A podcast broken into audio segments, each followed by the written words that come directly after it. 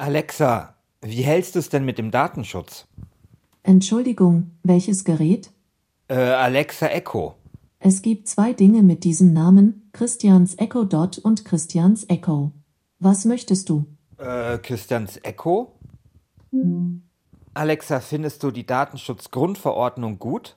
Da bin ich mir leider nicht sicher. Alexa, sollte man die Datenschutzgrundverordnung nicht besser abschaffen? Darauf habe ich leider keine Antwort.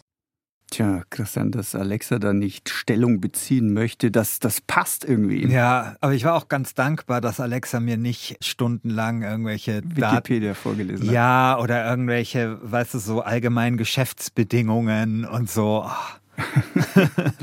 Aber klar, ähm, dass man da nicht unbedingt äh, in die Offensive geht bei Amazon, jenem Konzern, bei dem Datenschutz vielleicht nicht ganz oben auf der Agenda steht. Aber Christian, Datenschutz ist ein extrem wichtiges Thema und es ist manchmal so schwer, den Leuten klarzumachen, warum er wichtig ist. Und dann haben die EU-Gesetzgeber auch noch so ein Wort Ungetüm geschaffen, Datenschutzgrundverordnung, 26 Buchstaben, sieben Silben und ein Wort, das ja so wenig nach Zukunft klingt wie Aktenordner oder sagen wir, Saumagen. Weißt du noch, wer das immer gegessen hat? Ja, Helmut Kohl, das weiß ich. Das war der Dauerkanzler meiner Jugend. Ich kannte, bis ich 18 war, keinen anderen Kanzler. Ja. ja.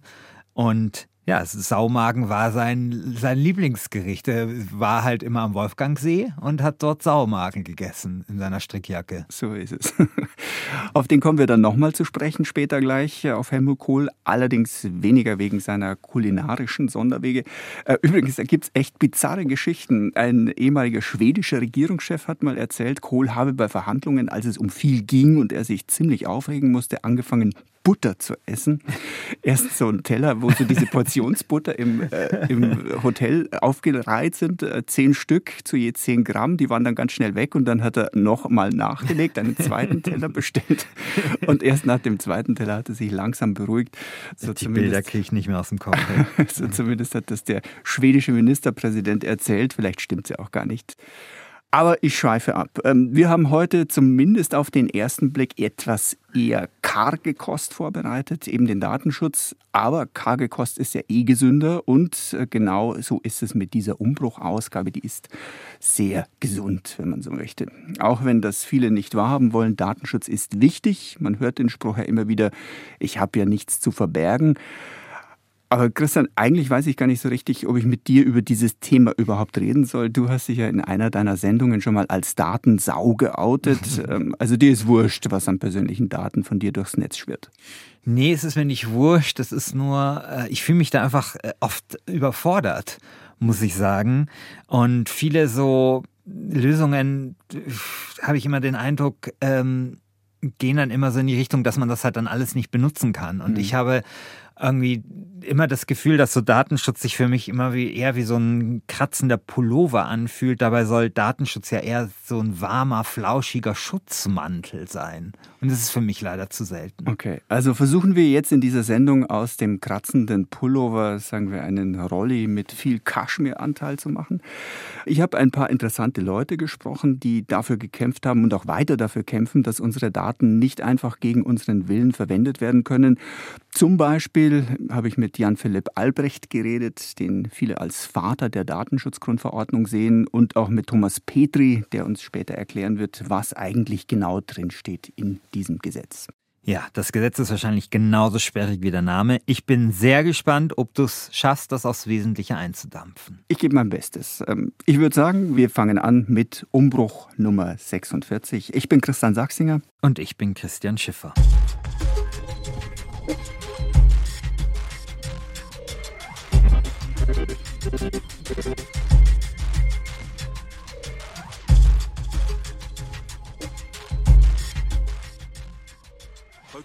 Volkszählung 83, Stichtag 27. April. Eine Aktion, die für unser aller Zukunft wichtig ist. Auch für Herrn und Frau Obermeier. Danke, tschüss. Herr Obermeier muss jeden Tag zwischen seiner Wohnung im Grünen und seinem Arbeitsplatz in der Stadt mit dem Auto hin und her fahren. Kurz nach acht beginnt der Ärger. Ich äh, denke, du merkst schon an der Anmutung dieses Filmchens, äh, mhm. beziehungsweise der Audiospur, die wir da gerade eingespielt haben. Wir holen etwas aus, wir gehen zurück. Das klingt noch etwas anders damals in den 80er Jahren. Datenschutz reicht eben schon einige Jahrzehnte zurück. Und das, was wir da gerade gehört haben, ist ein Ausschnitt aus dem Werbefilm für die Volkszählung, die die Bundesregierung im Jahr 1983 durchführen wollte. Und da sind wir dann eben schon wieder bei Helmut Kohl. Seine Regierung wollte den großen Wurf machen, wenn man so möchte, angeblich um besser planen zu können. Und deshalb wurde einiges abgefragt. Geburtsdatum, Familienstand, Religion, Staatsangehörigkeit, Quelle des Einkommens, also wo verdient man sein Geld. Name und Adresse des Arbeitgebers Wohnung, Adresse der privaten Wohnung, ähm, mhm. Größe der Wohnung, Weg zur Arbeit, welche Verkehrsmittel nutzt man und so weiter und so weiter. Also der Staat wollte viele Daten und er wollte sie angeblich, um zu wissen, zum Beispiel, wo werden welche Verkehrswege genutzt, welche müsste man ausbauen, wie sollte man Busse und Bahnen vielleicht verbessern. Und man musste auch noch seinen Namen angeben. Der sollte zwar später dann wieder gelöscht werden. Es gab allerdings noch so eine Kennziffer, die mhm. oben auf diesem Blatt stand, äh, das man ausfüllen musste. Und man hat eigentlich auch ganz schnell gemerkt, die Angaben sind relativ leicht und mit wenig Aufwand auf die konkrete Person rückverfolgbar. Es gab ein Volkszählungsgesetz, das hatte der Bundestag 1983 verabschiedet. Viele Bürgerinnen und Bürger zweifelten aber am Nutzen der Volksbefragung. Sie hatten zudem das Gefühl, das Geld dafür werde zum Fenster rausgeworfen. 370 Millionen Mark sollte die Volkszählung damals nämlich kosten. Und aber vor allem fürchteten die Leute eben, dass die gesammelten Daten missbraucht werden könnten. Man wollte sich einfach nicht so nackig machen vor dem Staat, auch deshalb, weil die Daten zum ersten Mal auch in Computer eingegeben werden sollten. Und dann kam da das Stichwort gläserner Bürger damals mhm. auf. Man muss sich vielleicht auch noch ein bisschen ähm, zurückerinnern. Damals im Kabinett Kohl gab es einen Innenminister Friedrich Zimmermann, ein CSU-Politiker, früheres NSDAP-Mitglied, der zudem unter dem Namen Old Schwurhend bekannt war, weil er zuvor in einem Meineidprozess nur unter sagen wir mal, fragwürdigen Umständen freigesprochen worden war. Also das Vertrauen in den Staat war da in Teilen der Bevölkerung damals nicht wahnsinnig groß. Es gab auf den Straßen Proteste mit Slogans Politiker fragen, Bürger antworten nicht mhm. oder meine Daten gehören mir. Und angeführt wurde diese Gegenbewegung äh, von den Grünen und die riefen zum Volkszählungsboykott auf. Ja, wir sind der Meinung, dass ähm, diese Art von Volksverhör, wie wir das nennen, eine unzulässige Ausforschung, die auch gegen die Verfassung verstößt, eine unzulässige Ausforschung der Privatsphäre des einzelnen Bürgers darstellt. Christian, hast du erkannt, wer das ist? Ja, diese sonore Stimme. Knarzig. Die, ja, klar. Also die gehört natürlich Otto Schily, ehemaliger RAF-Anwalt, der es zum Innenminister der Bundesrepublik Deutschland geschafft hat. Ja, genau, zur SPD gewechselt zuvor und dann unter Kanzler Schröder von 98, 1998 bis 2005 selbst Innenminister. Damals aber, 1983, als wir ihn gerade gehört haben, gab sich Schilly als liberaler Linker und sein Lager brachte das Volkszählungsgesetz bis vor das Bundesverfassungsgericht und das hat dann am 15. Dezember 1983 ein abschließendes Urteil gefällt und die Volkszählung erst einmal abgelehnt. Ziemlicher Hammer, dieses Volkszählungsurteil. Dabei formulierte das Bundesverfassungsgericht erstmals das Recht auf informationelle Selbstbestimmung. Also die Verfassungsrichter, ich glaube, es waren damals keine Frauen im Gericht mit, ähm, ich habe es zwar nicht nachgeprüft, aber ich denke, es waren nur Männer, die haben auf die Grundrechte geschaut. Grundrechte ganz kurz erklärt vom Politologen Christian Schiffer. Ja, Grundrechte, und das ist hier, glaube ich, ziemlich wichtig, sind zunächst einmal Abwehrrechte gegen den Staat. Hm. Ja, also die begrenzen den Staat und äh, sie sind unveräußerlich, dauerhaft und einklagbar. Und also zumindest in der Theorie muss man natürlich immer sagen, ja. Mhm. Äh, und wichtig ist natürlich, wo sie stehen. Ja, sie stehen halt im Grundgesetz und sie stehen vor allem ganz am Anfang, also Artikel 1 bis äh, 19 Grundgesetz. Mhm. Und da geht es eben auch viel um Menschenwürde und um die freie Entfaltung der Persönlichkeit. Und das ist eben nur gewährleistet, wenn jeder Mensch grundsätzlich auch darüber selbst entscheiden darf, wer Daten von ihm erhebt, speichert, verwendet und weitergibt so das Urteil des Bundesverfassungsgerichts damals zumindest. Also das war die Geburtsstunde des Datenschutzes. Damit war aber diese Volkszählung noch nicht wirklich tot. Dreieinhalb Jahre später, im Mai 1987, nahm die Regierung einen neuen Anlauf. Ähm, dann wurde doch noch eine Volkszählung durchgeführt, aber zuvor hatte man die Fragebögen so angepasst, dass die Menschen sich vielleicht nicht mehr ganz so ausspioniert vorkommen mussten.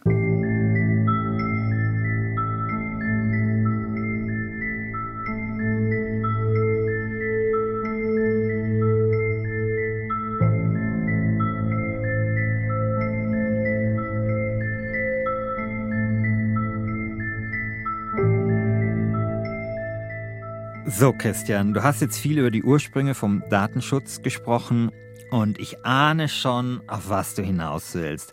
Du willst uns jetzt sagen, mir sagen, unseren Hörern sagen, hey, damals sind die Leute auf die Straße gegangen gegen etwas ja vielleicht relativ harmloses, wie diese Volkszählung aus heutiger Sicht, sind vor Gericht gezogen, sie haben sich da dieses Recht auf informationelle Selbstbestimmung erkämpft, das ganze Projekt äh, hat die Bevölkerung beschäftigt und so weiter und so fort. Das ist ein riesen Widerstand.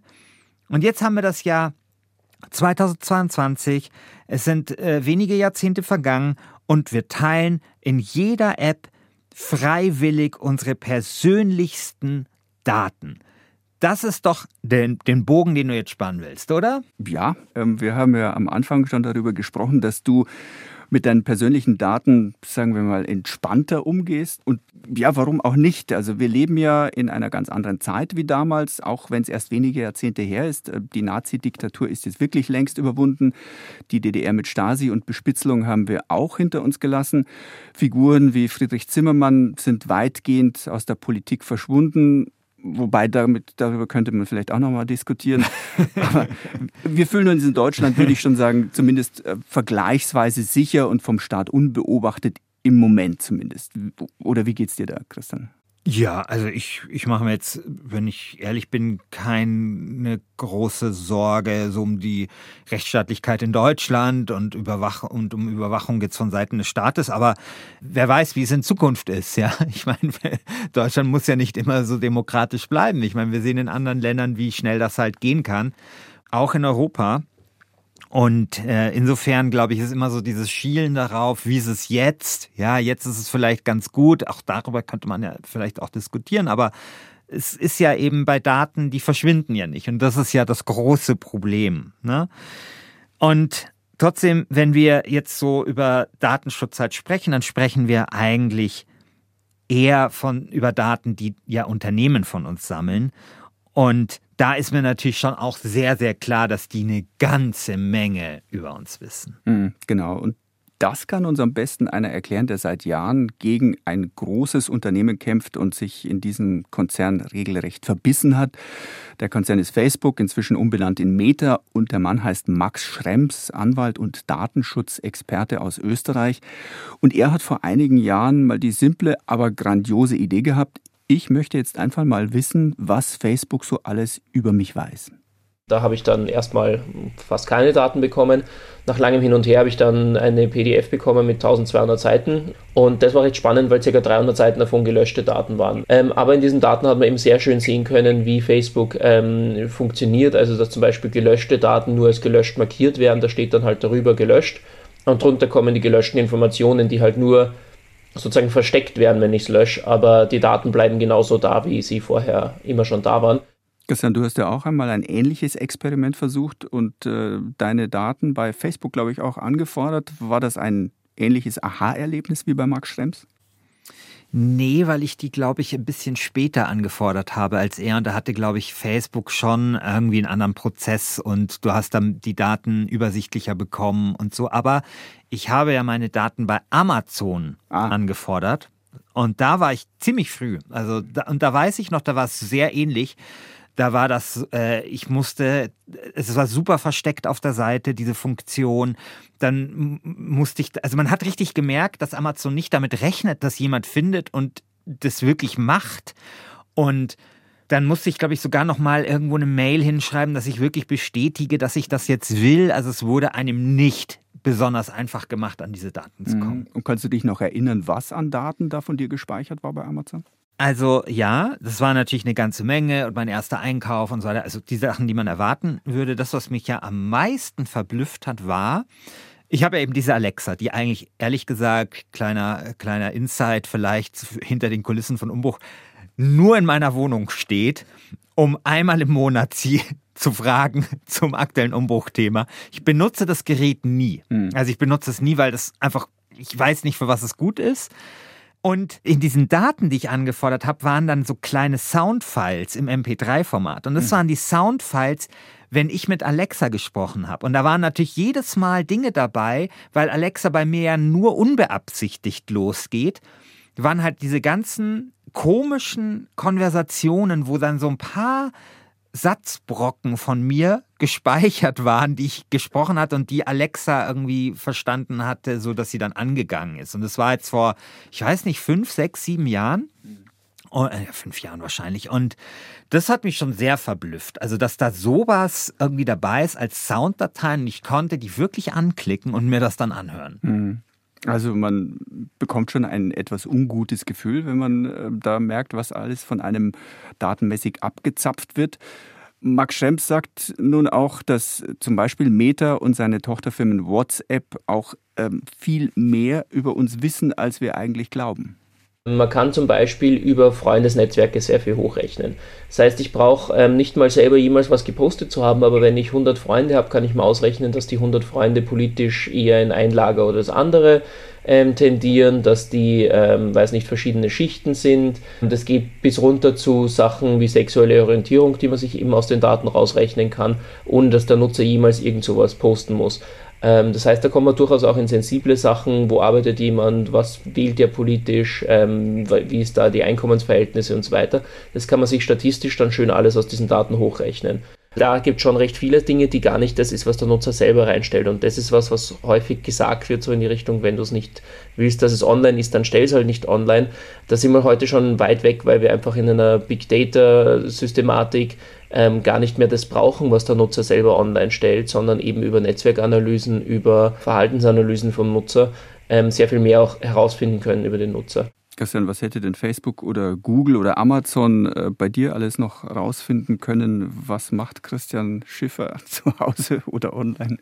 Also alles, also auf jeden Fall. Also ich meine, ich glaube, dass es ja wenig Daten gibt, die so viel über jemanden verraten wie das eigene Einkaufsverhalten mhm. und die Menschen, denen man folgt, beziehungsweise mit denen man befreundet ist. Das ist ja genau das, was Max Schrems halt sagt. Also ähm, da glaube ich, braucht man sich keine Illusion hingeben. Also ich meine, natürlich wissen diese Konzerne ungefähr, was ich arbeite, wie viel ich ungefähr wahrscheinlich verdiene und sie wissen auch sehr genau Bescheid über mein soziales Umfeld. Mhm. Nun ist Facebook und andere Internetkonzerne wie Amazon oder Google das eine, aber das sind eben Datenkraken, da ist es klar, das ist auch ihr Geschäftsmodell.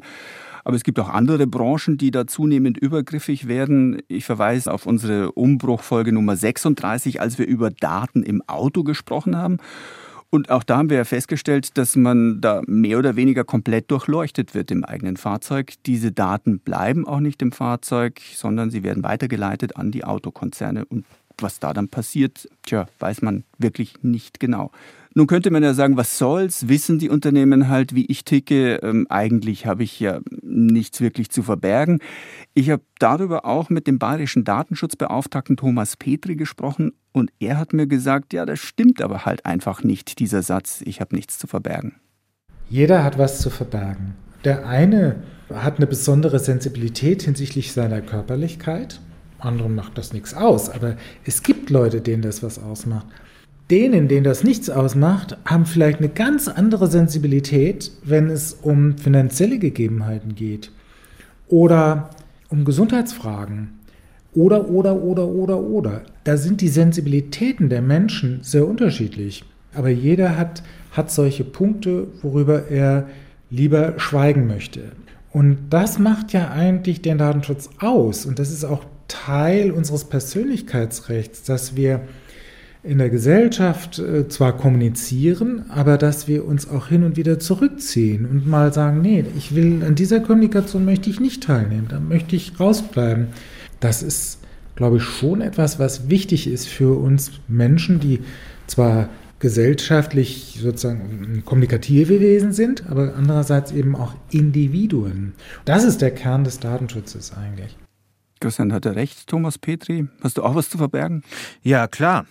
Ähm, ich glaube, es gibt aber halt noch einen zweiten Effekt, also äh, nämlich nicht nur, dass man vielleicht was zu verbergen hat, sondern dass man natürlich auch sein Verhalten ändert, wenn man das Gefühl hat, überwacht zu werden oder beobachtet zu werden. Das heißt, das ist ja auch etwas, was dann quasi die Art, wie wir uns bewegen und verhalten ja dann auch schon ändert. Und das finde ich problematisch. Also, also, wir werden auch weniger experimentierfreudig, weil wir vielleicht wissen, unsere Fehler werden irgendwo aufgezeichnet. Ja. Wir äh, versuchen uns einfach so in sicherem Terrain zu bewegen. Genau, also das ist, glaube ich, auch erforscht worden. Chilling-Effekt heißt dieser Effekt. Also, mhm. dass man sich halt anders bewegt, wenn man verhält, wenn man sich beobachtet fühlt. Und ich meine, das hat halt was mit freier Pers Persönlichkeitsentfaltung zu tun, ja. die dann quasi verunmöglicht wird. Und dann gibt es aber auch noch recht handfeste Gründe, warum man an einem strikten Datenschutz interessiert sein sollte. Ich erinnere da auch nochmal an eine Umbruch, Umbruchfolge, das war sogar eine der ersten, die Nummer drei, wenn ich mich recht erinnere. Und da haben wir ja auch genau gezeigt, wie das Einkaufsverhalten durchleuchtet wird, was Einkaufsportale sich alles anschauen, welche Profile sie bilden und ähm, aus diesen Informationen versuchen sie dann eben auch rauszufinden, muss ich jenem Einkaufenden vielleicht jetzt einen geringeren Preis bieten oder kann ich mehr von ihm verlangen, weil er gerade im Moment eh in einer Stimmung ist, in der er irgendwie gerne einkauft. Stimmanalyse, Eye-Tracking, Tastaturanschlag, das alles, da kann da ausgewertet werden in Online-Portalen und auch dazu verwendet werden, zumindest theoretisch, um uns bei unserem Einkaufsverhalten zu manipulieren. Und äh, ein guter Datenschutz wäre da eben eine Möglichkeit, um solche Geschäftsambitionen einzubremsen und etwas mehr Gleichberechtigung zwischen uns Verbraucherinnen und Verbrauchern auf der einen Seite und vor allem den großen Konzernen auf der anderen Seite herzustellen. Fehlt noch was an Argumenten? Christian, was meinst du? Ich glaube nicht, aber ich glaube, wie gesagt, mir ist dieses historische Argument wichtig, weil wir immer ein bisschen übersehen, wie schnell sich halt so Entwicklungen vollziehen können. Also es gibt dieses Beispiel der Rosalisten zum Beispiel. Das waren so äh, für Menschen, äh, die homosexuell waren, wurden so Polizeilisten in der Weimarer Republik angelegt und die sind halt nach der Machtergreifung äh, der Nazis dann den Nazis in die Hände gefallen. Also ich glaube, man muss halt einfach immer sehen, wenn solche Daten einmal erhoben sind, dann sind sie halt erhoben. Und deswegen ist es, glaube ich, gut, so datensparsam zu sein wie möglich. Many people say data is the new oil, the oil of the 21st century.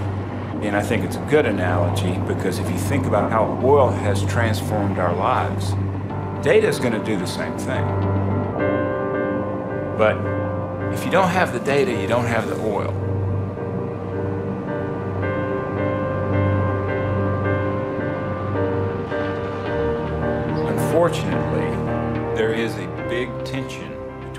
Das war ein Ausschnitt aus dem Dokumentarfilm Democracy. Christian, kennst du den Film? Leider nein. Kann ich sehr empfehlen. Democracy ist eine meiner Lieblingsdokumentationen. In dem Film wird gezeigt ähm, und sehr gut gezeigt zwei Dinge. Zum einen, wie in Brüssel Gesetze gemacht werden, also EU-Gesetze, und zum anderen, wie wichtig das Thema Datenschutz ist und wie sehr die Wirtschaft damit hadert.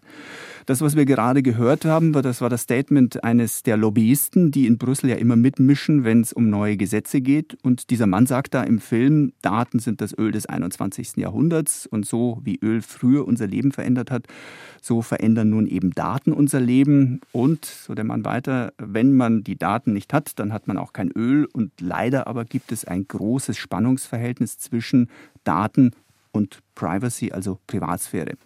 Den Film hat der Regisseur David Bernett gemacht. Er hatte im Jahr 2010, also schon mehrere Jahre ähm, im Voraus, angefangen mit seinen Planungen und er hat mir erzählt, dass es damals gar nicht so leicht war, diesen Film durchzubekommen.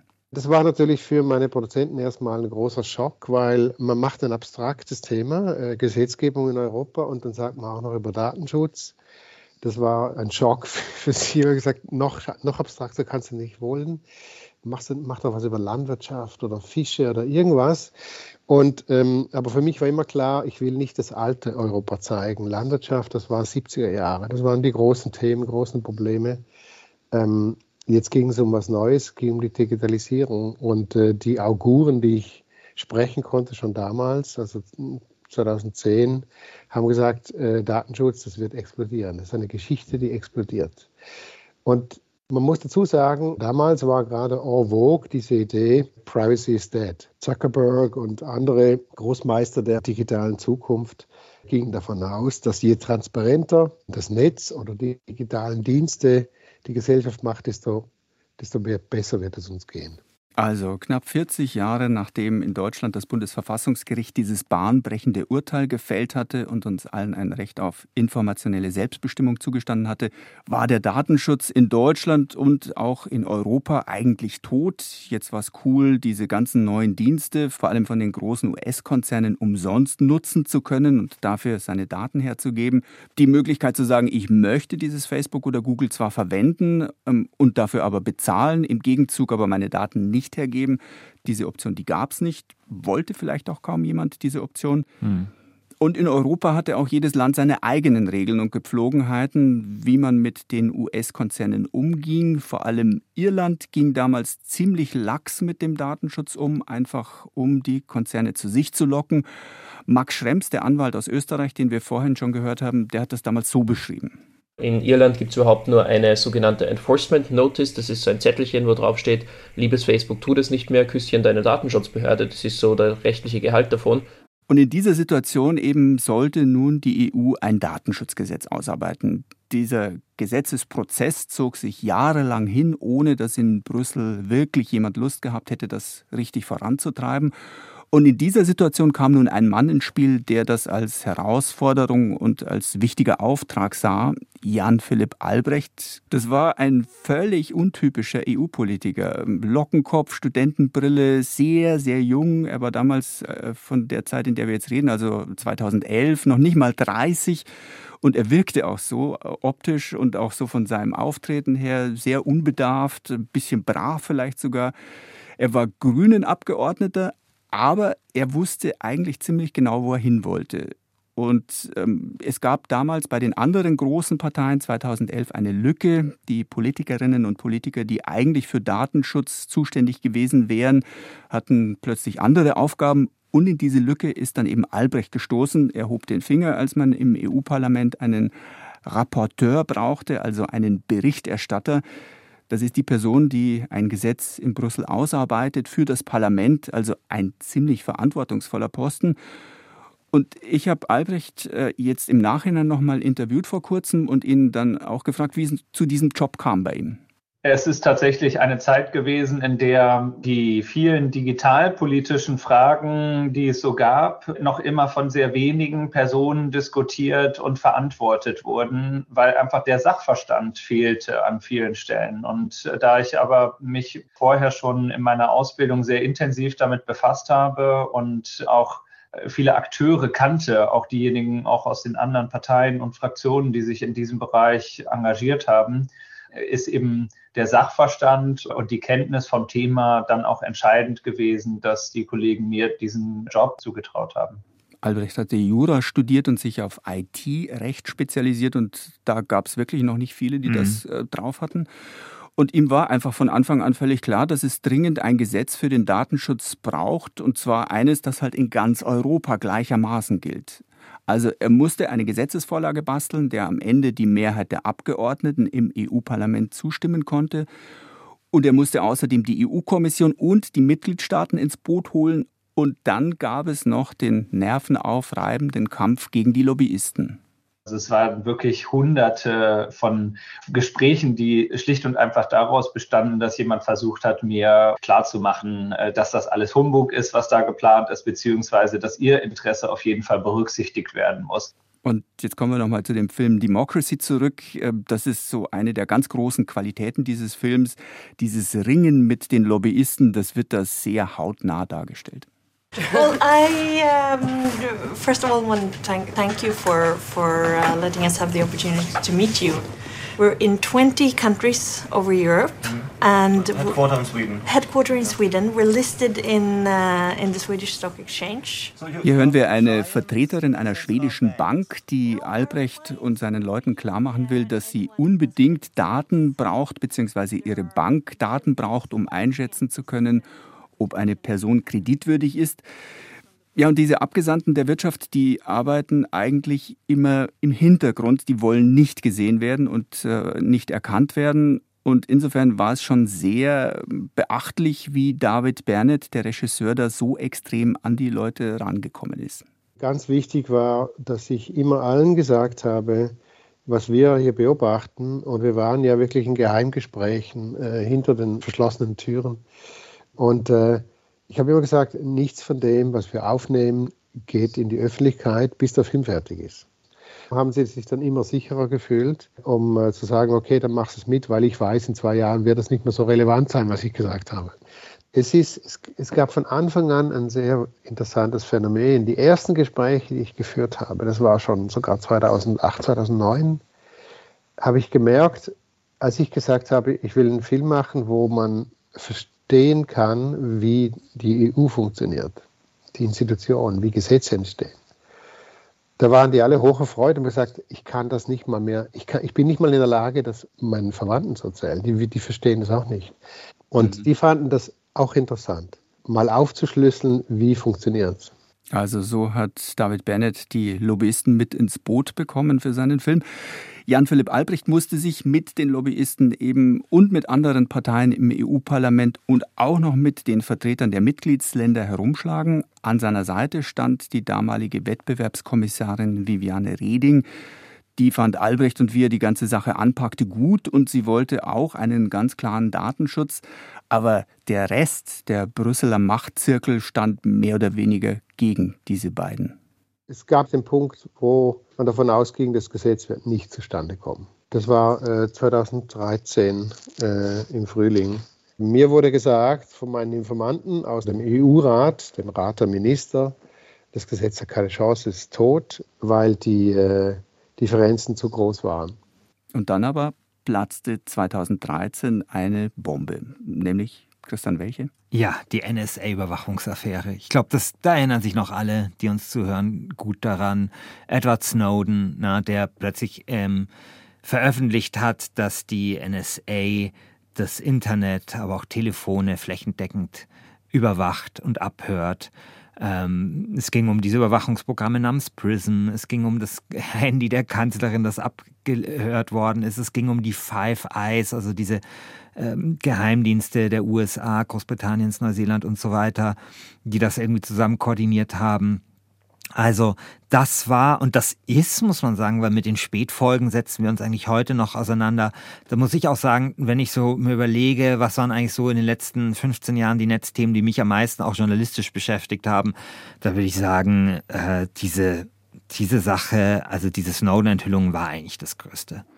Und eine der ersten großen Auswirkungen durch diese Affäre und diese ganzen Dinge, die Snowden da ans Tageslicht gebracht hat, ist eben, dass in Brüssel sich plötzlich was mhm. bewegt hat. Ähm, es gab einen regelrechten Schub für die Bestrebungen von Jan-Philipp Albrecht und Viviane Reding. Plötzlich entstand etwas äh, wie öffentlicher Druck von außen. Erst durch Snowden entstand etwas, dass Leute sich vergegenwärtigen, dass ihr Handy, ihr Computer, ihre täglichen Aktivitäten im Netz Spuren hinterlassen, dass sie lesbar werden, dass damit etwas geschieht und dass da Gefahren dahinter stehen. Das war eine völlig neue Erkenntnis. Es ist mir jetzt ziemlich schwierig, sich in diese Zeit zurückzudenken, muss ich sagen.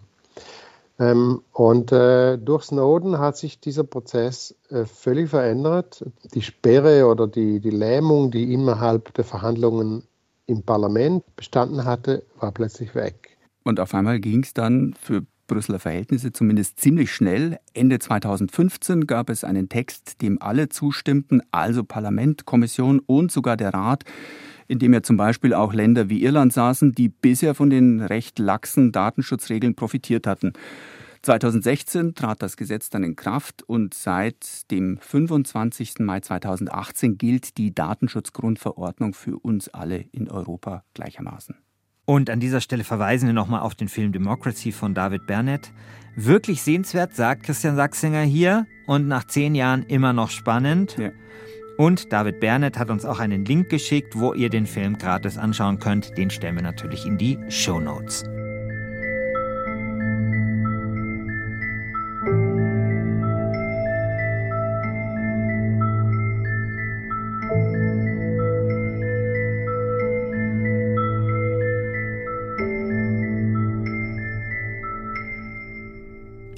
So, Christian, jetzt wird es aber Zeit, dass du dein Versprechen einlöst. Du hast gesagt, du erklärst uns das Gesetz, so dass auch ich es verstehe. Mache ich. Und ich hole mir dabei Unterstützung vom bayerischen Datenschutzbeauftragten Thomas Petri. Den hatten wir vorhin schon mal kurz gehört. Und er geht mit mir jetzt das Gesetz durch. Ja, also diese Broschüre hat 270 hm, Seiten. Sie hat allerdings eine kleine Einführung und es besteht nicht nur aus der Datenschutzgrundverordnung, sondern auch aus dem Bundesdatenschutzgesetz. Wie gut kennen Sie es? Kennen Sie jeden Paragraphen? Also bei der Datenschutzgrundverordnung kenne ich jeden Artikel. Wie viele Artikel? Also es hat etwas über 100. Also gut 100 Artikel, wobei halt das deutsche Datenschutzgesetz noch dazukommt. Die Datenschutzgrundverordnung ist ja ein Gesetz, das zwar einen klaren Rahmen setzt, aber die Länder müssen diesen Rahmen ausfüllen mit ihren eigenen Regelungen. Klingt also recht unübersichtlich, aber tatsächlich muss man sich eigentlich nur einen Artikel genauer anschauen, um die wesentlichen Grundzüge zumindest zu verstehen. Ich würde sagen, der zentrale Artikel ist der Artikel 5. Der Artikel 5, der beschreibt die zentralen Datenschutzgrundsätze. Die sagen, dass ein Verantwortlicher äh, zunächst einmal sich rechtmäßig Daten zu verarbeiten hat. Er muss das nach Treu und Glauben machen, also das bedeutet, dass er fair sein muss und er muss es auch in einer Weise tun, die für die betroffene Person nachvollziehbar ist. Und dann sieht der Artikel 5 auch noch den Grundsatz der Zweckbindung vor. Das ist ein ganz zentraler Grundsatz, weil der besagt, dass Daten nur für legitime Zwecke verwendet werden dürfen. Also wir haben jetzt zwei dieser Grundsätze aus dem Artikel 5 gehört. Sechs Grundsätze gibt es insgesamt. Die ersten zwei, die Thomas Petri genannt hat, war Rechtmäßigkeit, also Verarbeitung der Daten nach Treu und Glauben. Man kann also nicht einfach so nach dem Motto wird schon passen, abgreifen und Daten speichern.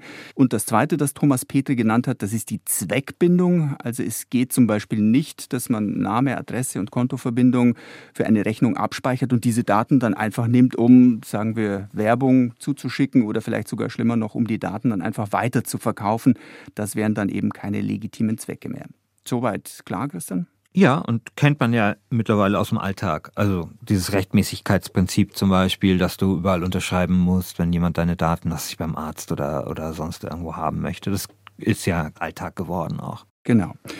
Jetzt noch die übrigen vier Grundsätze Datenminimierung. Manche nennen das auch Datensparsamkeit. Also ich darf zum Beispiel nicht, weil ich gerade schon dabei bin und einem Kunden eine Rechnung schreiben muss, auch gleich noch die Daten seiner Ehefrau mit abfragen.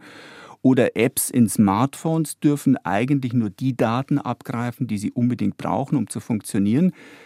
Dann gibt es den Grundsatz der Richtigkeit. Das heißt im Umkehrschluss vor allem, man muss alles tun, dass unrichtige personenbezogene Daten unverzüglich gelöscht oder berichtigt werden. Das ist zum Beispiel wichtig auf großen Plattformen, wenn dort Fake News über einzelne Personen verbreitet werden, dann muss diese Plattform eben gegen diese Fake News vorgehen. Mhm. Dann gibt es den Grundsatz der Speicherbegrenzung. Da geht es vor allem um eine zeitliche Begrenzung. Also die Daten müssen wieder gelöscht werden, wenn ich sie nicht mehr brauche. Vielleicht, weil die Beziehung zu meinem Kunden, meiner Kundin beendet worden ist. Und dann gibt es noch den Grundsatz der Integrität und Vertraulichkeit. Da geht es vor allem um den Schutz der Daten. Also ich darf ähm, als Firma nicht unverschlüsselt und ungesichert auf meinem oder auch auf öffentlichen Servern vielleicht sogar noch speichern.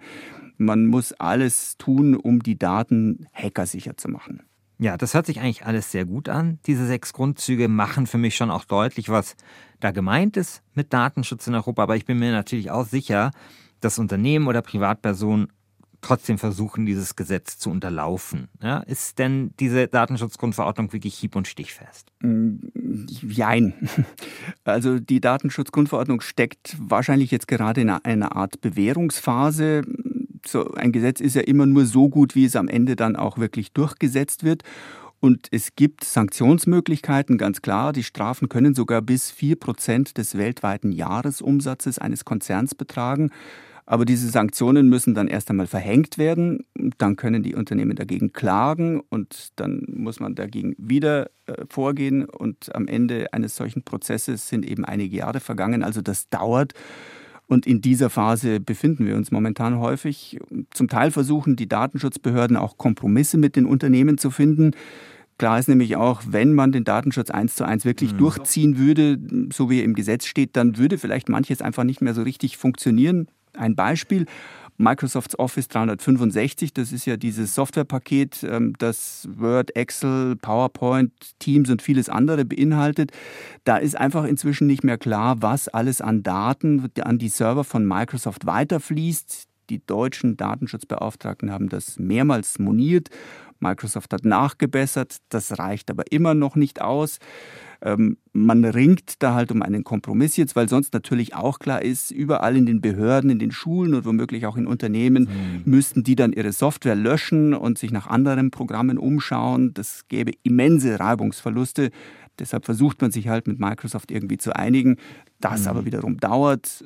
Probleme dabei. Äh, Lehrerinnen und Lehrer zum Beispiel wissen im Moment überhaupt nicht, was sie eigentlich, äh, auf welcher rechtlichen Position sie stehen. Also ob sie Office 365 einsetzen dürfen oder nicht. Und es kann ihnen auch keiner wirklich genau sagen. Also die Datenschutzgrundverordnung ist noch nicht wirklich perfekt, wenn man so will. Sie muss sich jetzt in einigen Prozessen vor Gerichten oder vor den Datenschutzbehörden erst einmal beweisen. Wir haben einige Schattenseiten auch noch gar nicht wirklich richtig dargestellt. Viele Unternehmen in Deutschland haben ein Problem mit dem Gesetz, weil es viel Zeit und Geld kostet, die Regeln umzusetzen. Und zwar nicht nur für Großkonzerne, sondern auch für mittelständische und sogar für Kleinbetriebe bedeutet das viel Aufwand. Ein anderer wichtiger Punkt, den wir ebenfalls noch nicht angesprochen haben, der Datenverkehr zwischen Europa und den USA. Da gab es das sogenannte Safe Harbor Abkommen, danach das Privacy Shield Abkommen. Beides hat Max Schrems, der vorhin bei uns ja auch zu Wort gekommen ist, in Prozessen, die vor dem Europäischen Gerichtshof gelandet sind, gekippt. Deshalb dürfen Unternehmen momentan im Prinzip eigentlich gar keine Kundendaten in die USA verschicken. Demnächst wollen sich Amerika und Europa auf ein neues Abkommen einigen und dann wird halt die Frage sein, sind die Daten von uns Europäerinnen und Europäer in den USA wirklich sicher? Also rund um den Datenschutz gibt es noch viel zu besprechen und deshalb werden wir, denke ich, auch noch einmal nachlegen in einer der nächsten Umbruchfolgen. Christian, Schlussfrage. Bleibst du eine Datensau? Eigentlich zwischen den Zeilen habe ich so rausgehört, eher nicht, oder? Ach, ich weiß gar nicht, ob ich so eine große Datensau bin, ehrlich gesagt. Also ich benutze Linux-Rechner, ja, mhm. ich, ich benutze den Firefox-Browser. Also es ist ja, ich meine, es gibt ja schon Leute, die schlimmer sind als ich.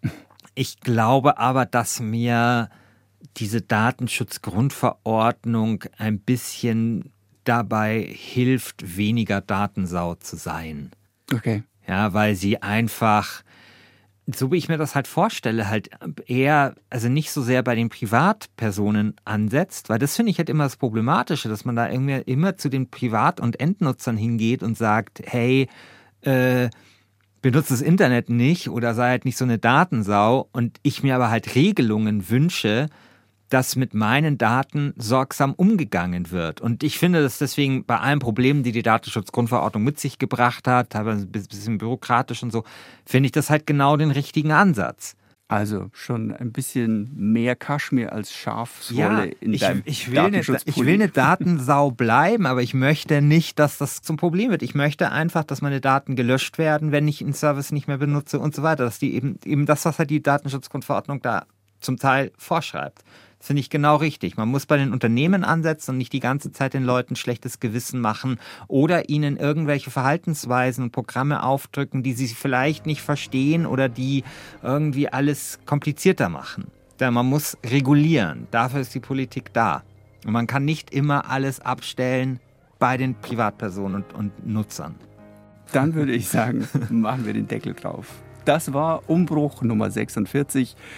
Wir haben euch wie immer in den Shownotes Links zum Thema zusammengestellt und natürlich, wie versprochen, findet ihr auch den Link zum Film Democracy von David Bernett. Wir hoffen, es hat euch gefallen. Falls ja, abonniert uns, empfehlt uns gerne weiter und was uns auch hilft, gebt uns eine gute Bewertung, am besten fünf Sterne. Umbruch gibt's alle vier Wochen.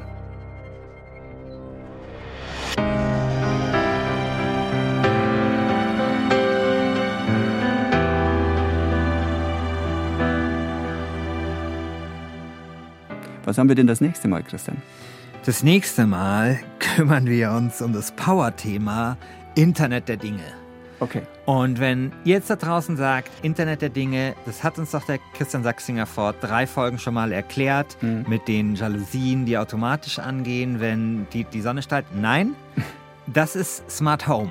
Yeah. Ja, und Smart Home ist quasi nur eine Unterkategorie, wenn man so will, oder eine An ein Anwendungsbereich des Internet der Dinge. Aber wir schauen uns sozusagen das Internet der Dinge ein bisschen als Gesamttechnologie an. Dann bin ich gespannt. Bis zum nächsten Mal, euer Christian Sachsinger und euer Christian Schiffer.